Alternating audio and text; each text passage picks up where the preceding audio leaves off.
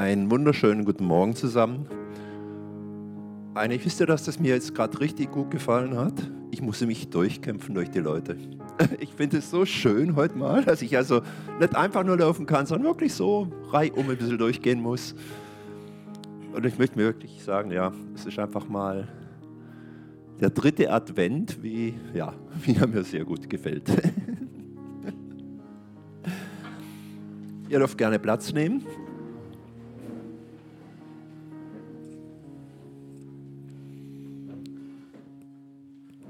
Dritte Advent. Ja, ich habe es gerade gesagt, Michael hat das auch schon angesprochen.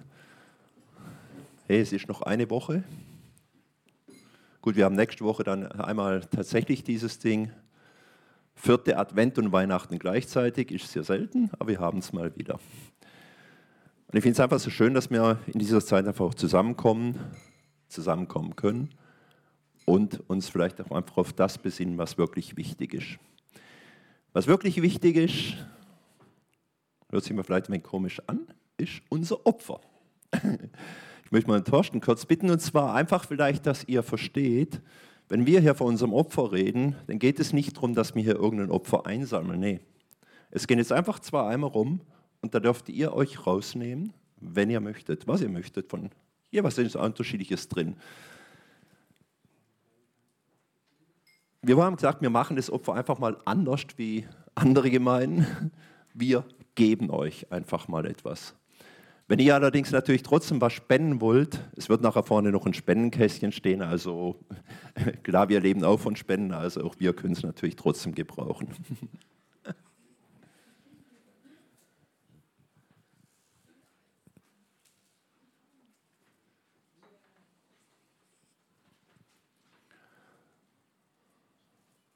Torsten, vielen Dank, alles klar. Okay, äh, kommen wir mal zu der heutigen Predigt. Und zwar, äh, der Titel der heutigen Predigt ist Gesetz slash Gnade. Und gerade zum Start wollen wir vielleicht einfach mal in eine Bibelstelle reingehen. Und zwar ein Teil aus der Bergpredigt, also Matthäus 5, die Verse 17 bis 20.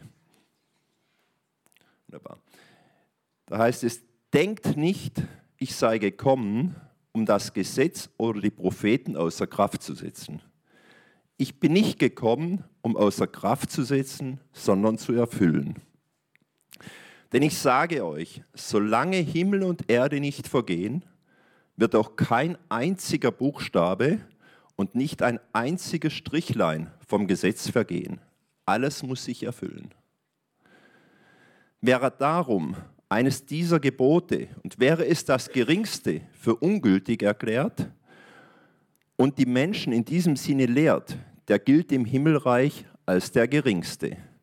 Wer aber danach handelt und entsprechend lehrt, der gilt viel im Himmelreich. Denn ich sage euch, wenn euer Leben der Gerechtigkeit Gottes nicht besser entspricht als das der Schriftgelehrten und Pharisäer, werdet ihr mit Sicherheit nicht ins Himmelreich kommen. Vielleicht sollten wir uns zuerst einmal anschauen, woher eigentlich der Begriff Gesetz kommt. Schaut im engsten Sinne gesehen, werden als Tora die ersten fünf Bücher Mose gesehen. Und als die Tora vor circa 250 Jahren vor Christus zum ersten Mal ins Griechische übersetzt wurde, fanden die Griechen kein entsprechendes Wort in ihrem Lexikon. Deshalb übersetzten sie Nomos, Gesetz, was aber gerne natürlich auch zur falschen Assoziation führt. Korrekt ist es eigentlich, Tora mit Wegweisung oder Weisung Gottes zu übersetzen. Die Tora ist im Gegensatz zum Gesetz die von Liebe getragene Weisung eines Vaters, und keine Sammlung von Rechtsformen. Sie offenbart den Charakter Gottes und sind Weisungen für ein gelingendes Leben. Das Herz der Tora ist die Botschaft von einem liebenden Gott und die Anleitung, wie man eine Beziehung zu ihm aufbaut. Schaut, ein Nichtjude kam einmal zu einem jüdischen Gelehrten mit der Frage, ob er ihm die ganze Tora lehren könne, während er auf einem Bein steht. Der jüdische Gelehrte sprach zu ihm, was du hast, also nicht willst, hassen, das tut deinem Nächsten nicht an. Das ist die ganze Tora.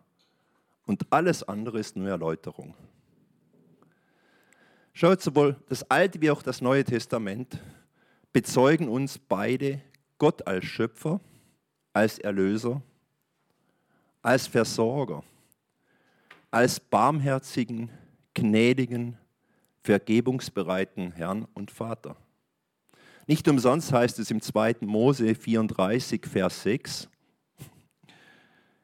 er zog an Mose vorüber und verkündete, ich bin der Herr, der barmherzige und gnädige Gott. Meine Geduld ist groß. Meine Liebe und Treue kennen kein Ende. wir zurückgehen auf die erste Bibelstelle, was aber meint nun Jesus, wenn er sagt, ich bin nicht gekommen, um das Gesetz außer Kraft zu setzen, sondern um zu erfüllen? Erfüllt heißt, dass Jesus die erste und einzige Person ist, die zu 100% den Weisungen Gottes entsprochen hat. Erfüllt heißt, dass Jesus manches auch für uns erfüllt hat, seien es Reinheitsvorschriften, Opfer- und Speisegesetze. Erfüllt ist aber auch ein in rabbinischen Debatten anerkannter, sagen wir mal, technischer Begriff oder Ausdruck. Hat ein Jünger mit seinen Auslegungen Schwarze getroffen, sagte der Rabbi, du hast das Gesetz erfüllt. Jesus mischt sich als jüdischer Lehrer unter jüdische Lehrer und beteiligt sich aktiv an der Diskussion um die Interpretation. Mit dem Anspruch von messianischer Autorität führt er die Weisung Gottes auf das Wesentliche zurück. Erfüllen hat somit die Bedeutung von richtig interpretieren. Folgerichtig sagt Jesus also auch, wer darum eines dieser Gebote, und wäre es das geringste, für ungültig erklärt und die Menschen in diesem Sinne lehrt, der gilt im Himmelreich als der geringste. Wer aber danach handelt und entsprechend lehrt, der gilt viel im Himmelreich. Und dann geht es weiter mit. Denn ich sage euch, wenn euer Leben der Gerechtigkeit Gottes nicht besser entspricht als das der Schriftgelehrten und Pharisäer, werdet ihr mit Sicherheit nicht ins Himmelreich kommen. Jetzt geht es um die entscheidende Frage. Was macht einen Menschen gerecht vor Gott? Ist es so, dass es im Alten Testament die Einhaltung des Gesetzes und seit Jesus die Gnade ist? Das ist ein Missverständnis. Dass dies ein Missverständnis ist, lehrt uns Paulus, wenn er schreibt, denn so war es auch bei Abraham. Abraham glaubte an Gott und Gott erklärte ihn wegen seines Glaubens für gerecht. Worin besteht denn diese bessere Gerechtigkeit? Verlangt Jesus, dass wir noch mehr Eifer als die Pharisäer an den Tag legen, die Regeln noch besser einhalten? Das Problem der jüdischen geistlichen Elite war, dass sie glaubten, dass ihre Gerechtigkeit aus dem Gesetz kommt. Sie haben die Tora aus einer Vertrauensbeziehung mit Gott herausgelöst und versuchten mit viel Eifer alles richtig zu machen. Sie setzten ihr Vertrauen auf das Einhalten des Gesetzes anstatt auf Jahwe. Das konnte nicht gut gehen. Deshalb tanzten sie praktisch nach einer anderen Musik. Das wird als Sünde bezeichnet. Menschen können mit moralisch einwandfreiem Leben beeindruckt werden. Der Herr lässt sich nicht täuschen. Schaut, wenn ich sage, der Herr lässt sich nicht täuschen, dann können wir im 1. Samuel 16, 7 lesen, ein Mensch sieht, was vor Augen ist, der Herr aber sieht das Herz. Gott geht es nie darum, wie viel wir tun oder vielleicht auch was wir nicht tun. Er interessiert sich in erster Linie für unsere Motive, aus denen wir handeln, eben beziehungsweise nicht handeln. Wir leben im sogenannten neuen Bund und stehen in der gleichen Gefahr, nämlich auch gesetzlich zu werden. Deshalb erklärt Paulus, ich werfe nicht weg die Gnade Gottes, denn wenn durch das Gesetz die Gerechtigkeit kommt, so ist Christus vergeblich gestorben. Auch Christen nach Jesu neigen zur Gesetzlichkeit. Gott kennt unsere Beweggründe und unsere Herzen. Die Gerechtigkeit, von der Jesus spricht, muss aus unseren Herzen kommen.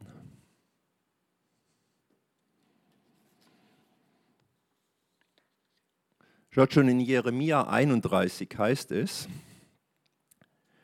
der neue Bund, den ich dann mit dem Volk Israel schließe, wird ganz anders aussehen. Ich schreibe mein Gesetz in ihr Herz. Es soll ihr ganzes Denken und Handeln bestimmen. Ich werde ihr Gott sein und sie werden mein Volk sein. Also aus dem Herzen kommen. Und wenn wir das verstanden haben, dann können wir vielleicht auch Folgendes erkennen. Wenn ich Jesus auch noch in der Bergpredigt, im, immer noch im Kapitel 5, in den Versen 27 bis 28 sagt, ihr wisst, dass es heißt, du sollst nicht Ehe brechen. Ich aber sage euch, jeder, der eine Frau mit begehrlichem Blick ansieht, hat damit in seinem Herzen schon Ehebruch mit ihr begangen.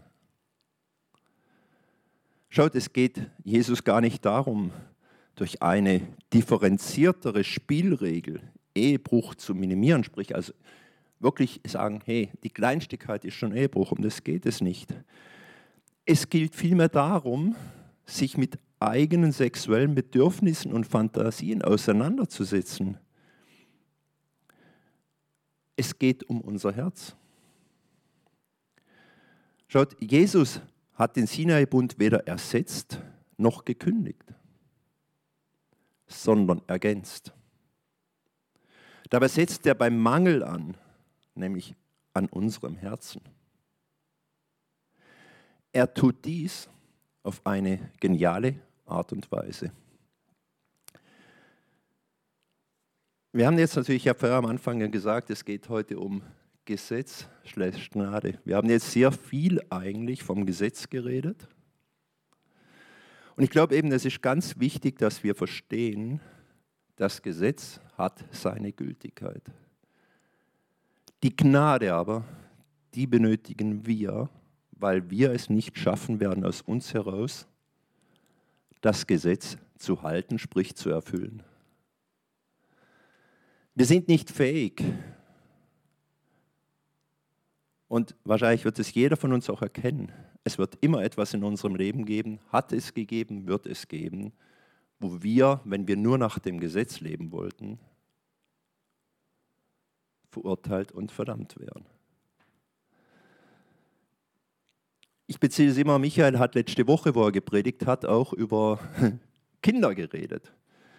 Ich denke, es ist irgendwo das Gleiche, wenn ich an unseren Vater im Himmel denke und wir seine Kinder sind sind wir wahrscheinlich in diesem Verhältnis auch kleine Kinder, so wie kleine Kinder, weil Michael, wenn er von Eltern geredet hat, letzte Woche von Kindern geredet hat. Und schaut, wie ist es denn? Also klar, ich kenne auch andere Beispiele, aber wie wäre denn das Richtige? Wenn ihr kleine Kinder habt, ein paar haben es jetzt gerade, ein paar haben schon ein bisschen ältere, aber sind noch nicht ganz so alt. Was erwarten wir von unseren Kindern oder was, wir, was wollt ihr erwarten? Am Anfang, wenn sie kleiner sind, ich darf jetzt mal den Sohn von unserem Pastoren-Ehepaar nehmen, ist ein wahnsinnig süßer Knopf. Und das Liebste, was er machen möchte, ist helfen. Egal, was man macht. Sei es, wenn ich hier irgendetwas zusammenbaue, wenn unser Sascha sein Vater unten etwas lackiert, wenn ich hier nur putze oder irgendwas tue, er möchte immer helfen. Es ist ja natürlich aber, ich sage mal, nur bedingt auf unserem Halter in der Lage, wirklich zu helfen. Was, was tun wir jetzt aber damit? Sollen wir jetzt einfach hingehen und sagen, nee, du schaffst es nicht, nee, du kannst es nicht? Oder aber unterstützen wir ihn da dabei, was er tut? Lassen wir es ihn tun, weil wir wissen, dass es aus seinem Herzen kommt? Oder gehen wir, werden wir gesetzlich und sagen, nee, es ist nicht richtig, was du tust, also lass es lieber gleich. Und ähnlich sind eigentlich wir. Und ähnlich verhält sich Gott zu uns. Wir haben vorher gesagt, Gott sieht, was in unserem Herzen ist. Genau darum geht es. Wir würden vielleicht aus uns raus nichts tun, aber die Gnade Gottes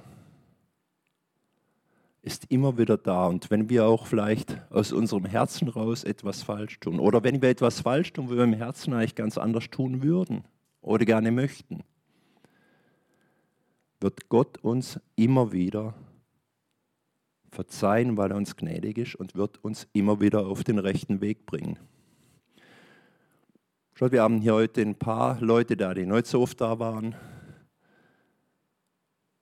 Ich kann immer nur aus meinem eigenen Leben erzählen. Die einen wissen es ja schon, die kennen es, die anderen nicht. Ich selbst war lange Zeit von Gott weg selbst lange Zeit von Gott weg, auch aus einem Grunde, weil ich mich schuldig fühlte. Es gab eine Zeit, das war, ja, gut, so sagen, das ist ja, über 30 Jahre mittlerweile tatsächlich schon her. Da hatte ich einen schweren Autounfall, den ich verschuldet hatte. Und das Problem war, dass mein Beifahrer bei diesem Unfall ums Leben kam.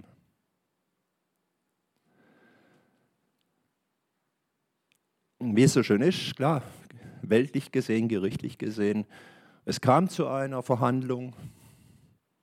Ich wurde auch verurteilt wegen fahrlässiger Tötung. Und trotzdem wurde ich damals verurteilt hier in der Welt. Ich weiß, ich kann auch mich gut an den Spruch des Richters erinnern. Der sagte, hey, es ist eine fahrlässige Tötung nach dem Gesetz.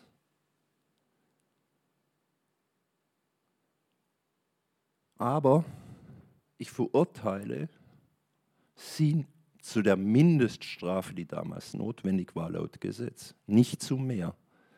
Weil er sagte, das hätte jedem anderen auch passieren können. Die Frage ist ja für mich anders gewesen. Ja, ja, wahrscheinlich hätte es jedem anderen auch passieren können. Es war ein Verkehrsunfall. Nur das Problem ist, ich selbst, für mich ich habe nicht gesagt, es hätte jedem anderen passieren können, sondern es ist mir passiert. Ich gab mir Schuld. Ich habe lange Zeit in diesem Bereich gelebt. Ich lebte mit Schuld. Und ich kann auch sagen, ich lebte nicht immer gut.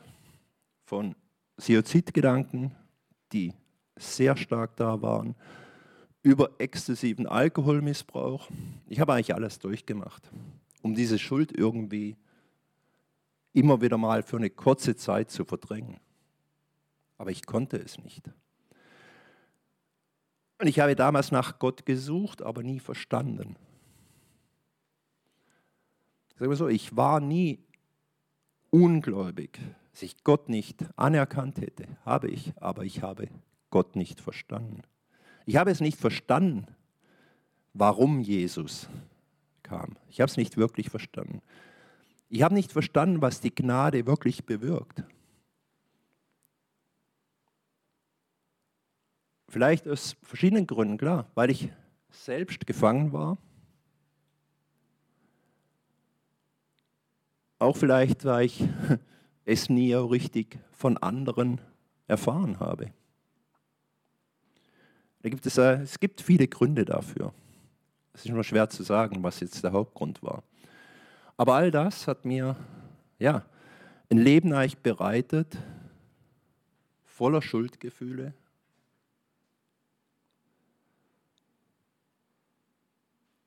Ein Leben, wo ich vielleicht auch andere Menschen verletzt habe in der Zeit. Weil klar, ich hatte trotzdem meinen Freundeskreis. Ich möchte nicht davon ausgehen, was die damals gedacht haben, wenn ich wieder mal irgendwo, sei es, ich weiß, wer es hier in Konstantin auskennt, wenn ich oben auf der, bei der Augustiner Parkgarage, das stehe hinterm Karstadt, wenn ich oben auf dem Geländer war und am liebsten runtergesprungen wäre.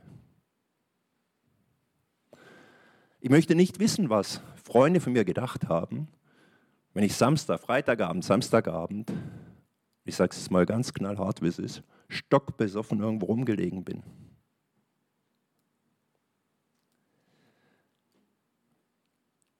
Das waren Zeiten. Es ist interessant, ich habe es zwar geschafft, weil es gab neben Alkohol noch was anderes, das war die Arbeit. Ich habe es geschafft, von Montag bis Freitag arbeiten zu gehen. Allerdings gut, ich habe mich auch in die Arbeit geflüchtet. Aber jeden Freitagabend, jeden Samstag gab es für mich eigentlich nur noch Alkohol. Außer dass ich mein Leben damit teilweise für eine gewisse Zeit kaputt gemacht habe, eben, habe ich auch das Leben anderer kaputt gemacht. Und ich glaube, das muss man immer wieder sehen. Und ich habe es tatsächlich an einer Stelle geschafft. Ich hatte einen guten Freund, ich muss zu sagen, das ist heute unser Pastor, dem ich wahnsinnig viel verdanke. Er war damals kein Pastor, nicht, dass ihr denkt. Er war damals eigentlich noch nicht mal richtig gläubig zu diesem Zeitpunkt. Nee, war auch noch nicht zu diesem Zeitpunkt. Er wurde es auch erst danach. Und ich weiß noch, äh, es ist so interessant, er hat also früher, wir hatten eine WG, wir haben früher schon mal zusammen gewohnt, er ist dann später nach Singen gezogen, wir hatten aber eine sehr gute Freundschaft und irgendwann sagte er einmal, als ich bei ihm zu Besuch war, zu mir, du, was hältst du davon? Ich würde gern Theologie studieren. Es war aber genau in dieser Phase, von mir ich natürlich überhaupt noch nicht zu irgendwas bereit war. Und ich muss ganz ehrlich sagen, ich möchte die Worte nicht so wiederholen, wie ich sie gesagt hatte. Äh, also was ich erst gesagt habe, den Satz sage ich jetzt nicht. Ich habe einfach gesagt, aber lass mich damit in Ruhe. Das war der zweite Satz. also er soll es machen, so nach dem Motto, aber lass mich damit in Ruhe. Und zwar habe ich noch das damit habe ich ein anderes Wort gebraucht. Sorry. Aber ja, das ist so äh, gewesen, klar. Das war die äh, Sache. Und er hat es angefangen, er kam zum Glauben. Und was natürlich so immer so schön ist, oder? Andere Leute, wenn man zum Glauben kommt, möchte man am liebsten jeden in seinem Umkreis bekehren. Ich sag's mal so, also hört sich gerne, aber es ist ja so.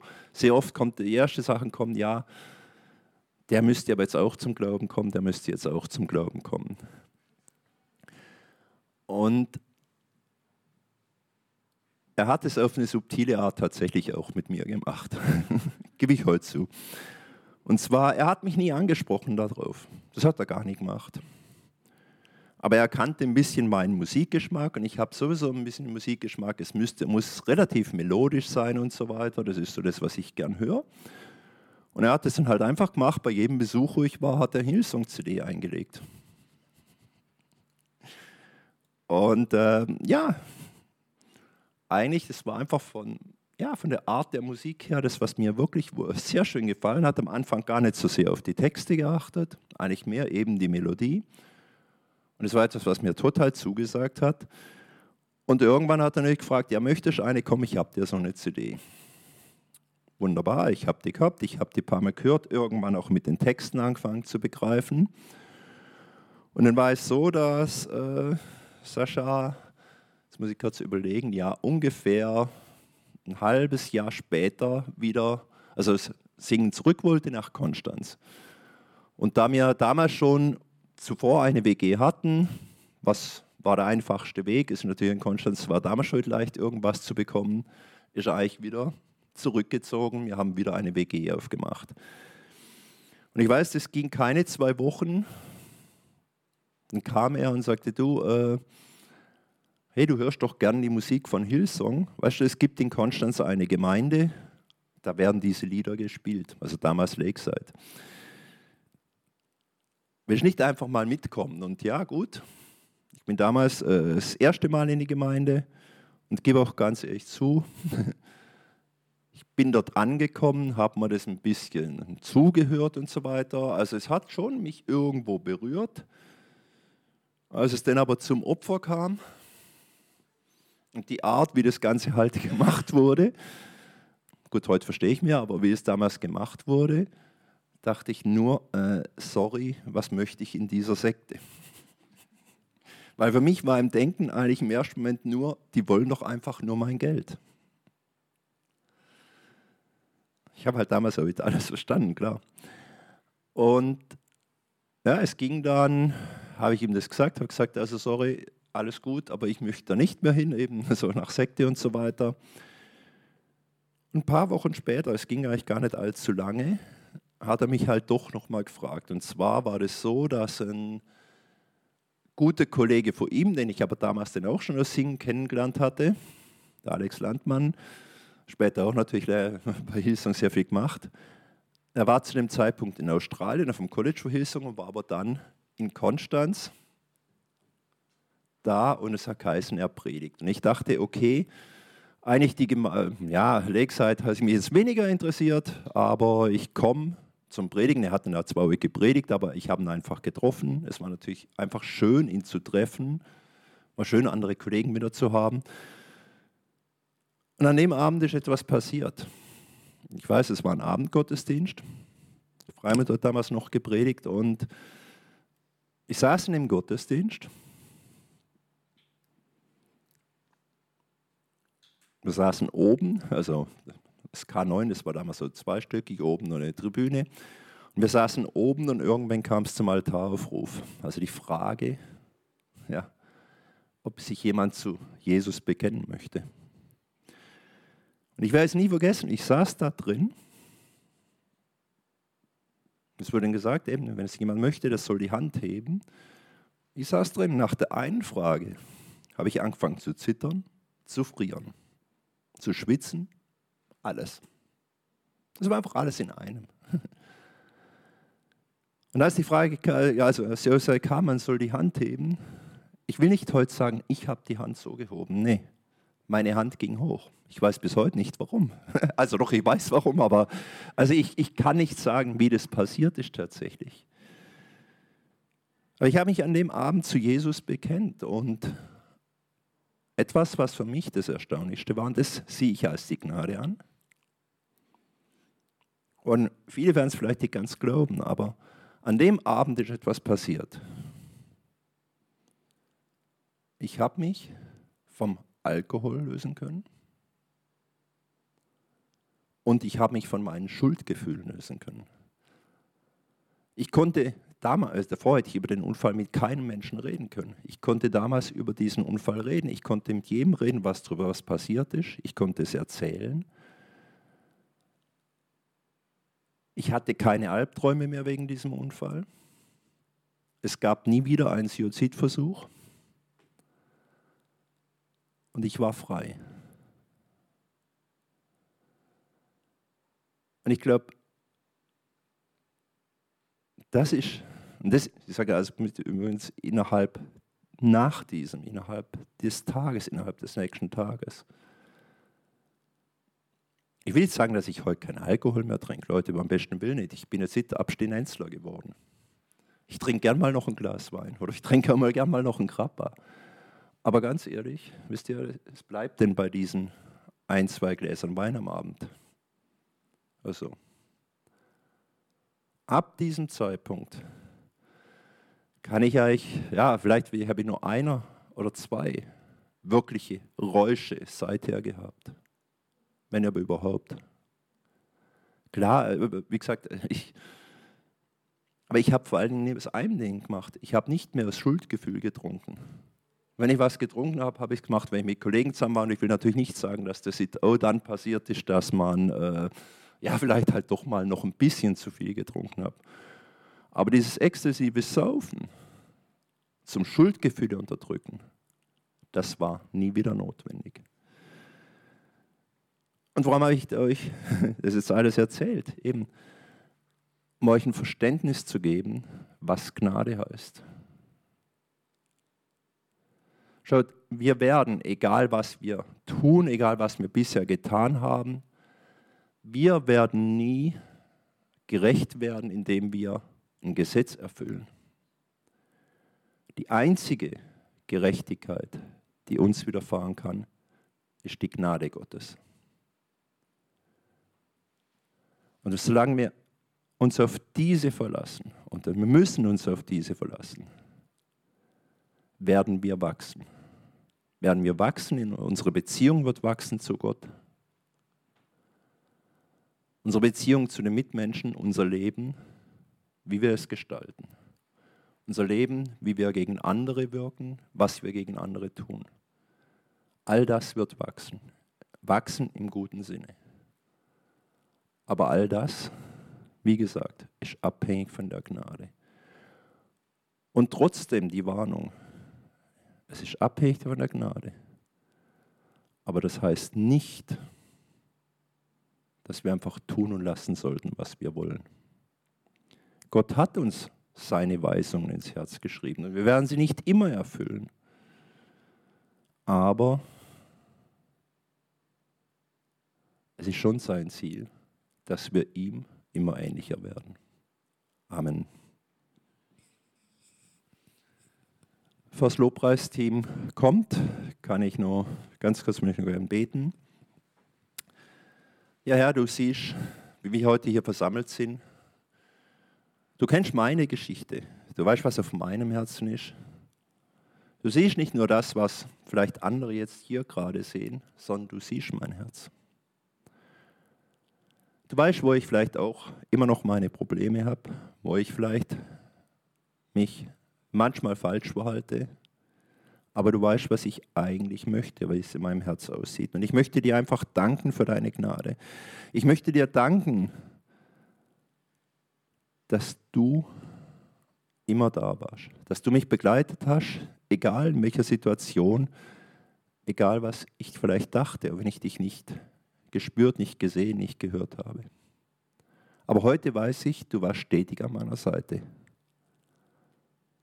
Und das, denke ich, ist das Wichtigste, um was es für uns gehen kann. Und das ist das für Weihnachten, wo ich einfach denke, ja, unsere jetzige Jahreszeit, besinnen wir uns darauf zurück.